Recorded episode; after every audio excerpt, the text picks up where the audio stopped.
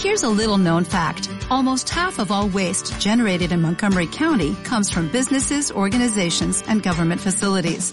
Reducing the amount of waste in your workplace will have a positive impact on our environment. It can also save you money on your disposal costs. Reducing waste and recycling at your business is easy to do and is the law in Montgomery County. Make it your business to recycle right. Learn more at montgomerycountymd.gov slash recycle right or call 311. Hace muchos años trabé amistad con el señor William Legrand. Era de una antigua familia hugonote y, aunque había sido en tiempos ricos, una serie de infortunios le habían llevado a la miseria.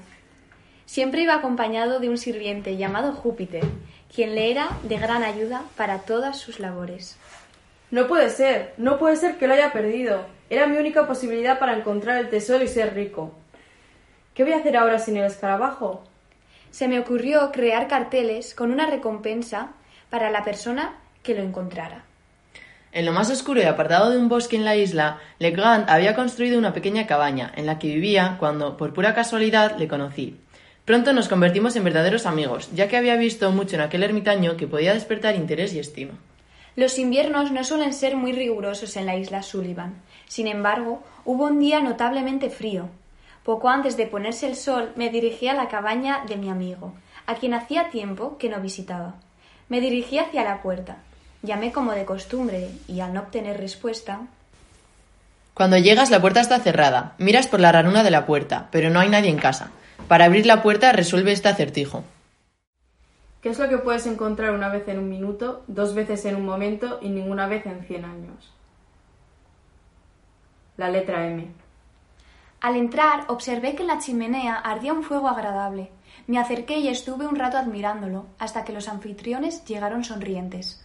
Si queréis escuchar la, la conversación, resolved el siguiente acertijo. Ponme de lado y soy todo. Córtame por la mitad y no soy nada. ¿Qué soy? El número 8. Legrand me explicó a qué se debía semejante entusiasmo. Se trataba de un escarabajo de oro brillante, aproximadamente del tamaño de una nuez, que había encontrado en medio del bosque. Nunca he visto un brillo metálico más intenso que el que emiten sus alas, me dijo con entusiasmo. Y, tras decir esto, se sentó en una mesita en la que había pluma y tinta con intención de dibujar el escarabajo para posteriormente enseñármelo. Pero no había papel. Sacó del bolsillo del chaleco una hoja de papel de apariencia muy sucia.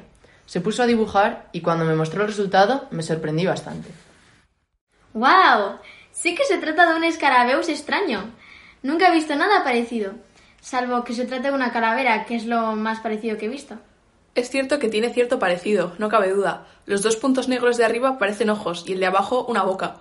Me temo que no es usted un artista y hasta que no lo vea no podré hacerme una idea. Mi amigo, un poco ofendido, dijo que él no era tan mal artista, ya que había tenido excelentes maestros. Yo, bromeando, le respondí que debería decir que es un cráneo, y de ser un escarabajo sería el más extraño del mundo. ¿Dónde están las antenas de las que me había hablado? Le pregunté observando el dibujo, sin encontrarlas por ningún lado. Las antenas, estoy seguro de que tiene que ver con ellas. Las he dibujado tan visibles como son en el insecto. Bueno, tal vez las haya dibujado, pero yo no las veo. Le devolví el papel a mi amigo, sin decir nada más para no agravar su irritación. Su mal humor me desconcertaba, desde luego que no se veía ninguna antena, y el dibujo parecía una calavera. Legrand lo recibió de muy mal talante. Estaba a punto de destrozarlo cuando una mirada al dibujo captó su atención. Examinó el dibujo unos minutos sin moverse, cogió una vela de la mesa y fue a sentarse en el rincón más alejado de la habitación. Volvió a examinar el dibujo, girándolo en todas direcciones. No decía nada, pero consideré prudente no hacer ningún comentario para no exacerbar su estado de ánimo.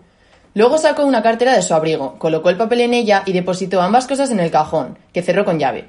A medida que transcurría la velada, fue quedándose cada vez más absorto en su ensoñación, de la que ninguna agudeza podía sacarle. Yo tenía la intención de pasar la noche en la cabaña, pero al ver de aquel talante a mi anfitrión, me pareció mejor marcharme.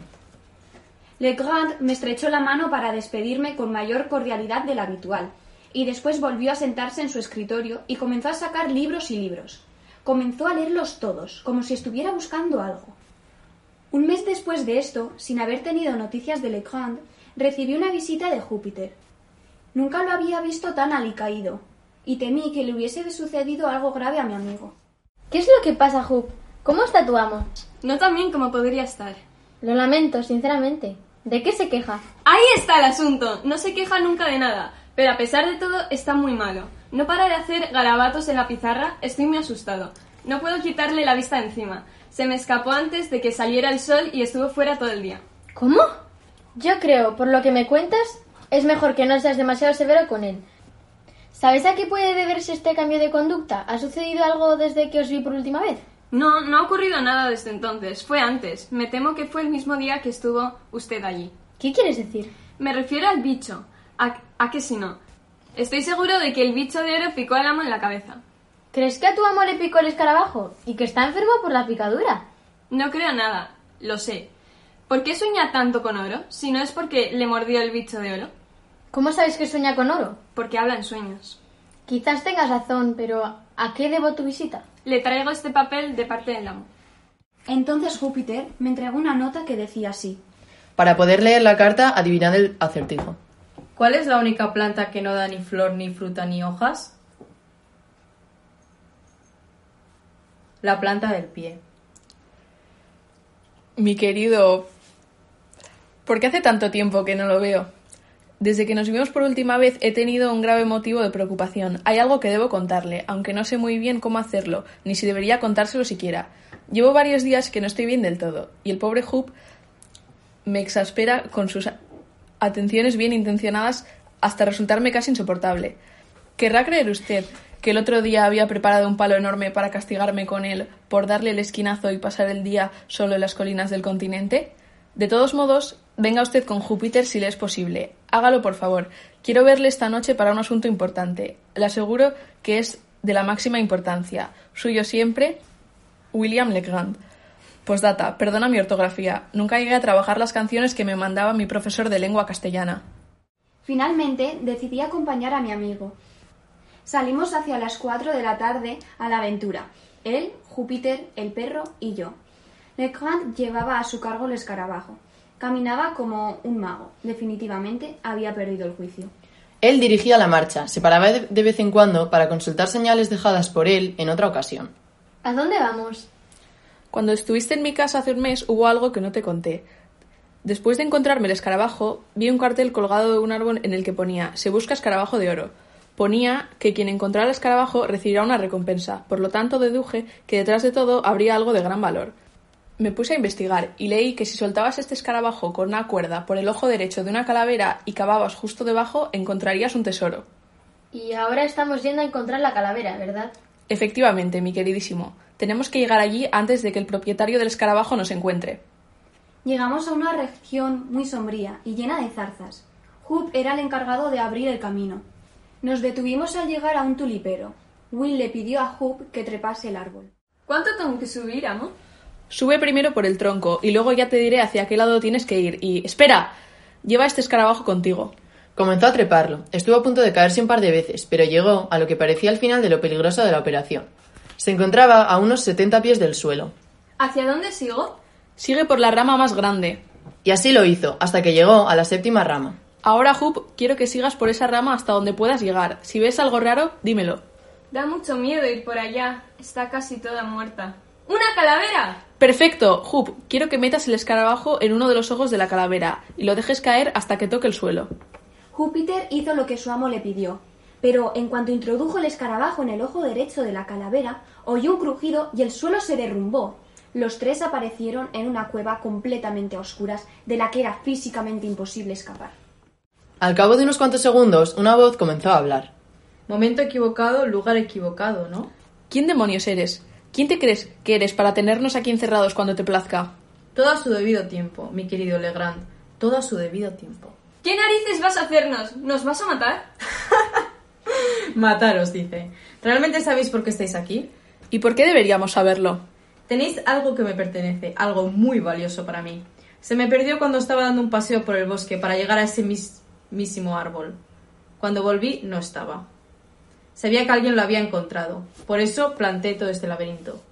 ¿Qué laberinto? Cuando perdí el escarabajo me puse a pensar. Supe que alguien lo encontraría, pero pensé que no sería razonable arrebatarle ese bicho tan preciado a alguien que lo había encontrado de pura casualidad. ¿De qué demonios me estás hablando? Ahora mismo estáis encerrados en un laberinto. Solo yo sé la salida. Os plantearemos unos acertijos y vuestras decisiones irán marcando vuestro destino. Comencemos. Este es el primer acertijo. ¿Dónde hay ríos pero no agua, ciudades pero no casas y bosques pero no árboles? En un mapa. Empezáis muy bien, no me esperaba tan elevado nivel. ¿Estás insinuando que somos unos completos zurumbáticos? No, mi querido Legrand, yo jamás he insinuado eso, no te confundas. Muy bien, como habéis acertado os diré cuál es el camino adecuado. Debéis escoger el camino de la izquierda. Os llevará al siguiente acertijo. No queréis saber lo que había en la otra puerta.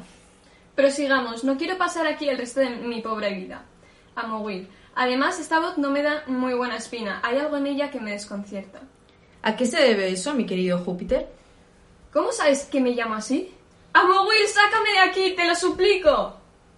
Este es el segundo acertijo. ¿Cuál era el monte más alto antes de que se descubriera el monte Everest? El monte Everest. Pues es correcto, no me esperaba tan elevado nivel. Me habéis dejado bastante desconcertado. Me da a mí que no vamos a tardar mucho en salir. ¿Verdad que sí? ¿Voz misteriosa? No alardeéis tanto, anda. Por petición vuestra subiré la dificultad. Amo Will, tengo mucho miedo. No quiero morir aquí dentro. Cállate, Júpiter, no vamos a morir aquí dentro. Bueno, vamos a ello. Aquí va el tercer acertijo. Solo necesitas decir uniros para que se separen. ¿De qué hablamos? Los labios.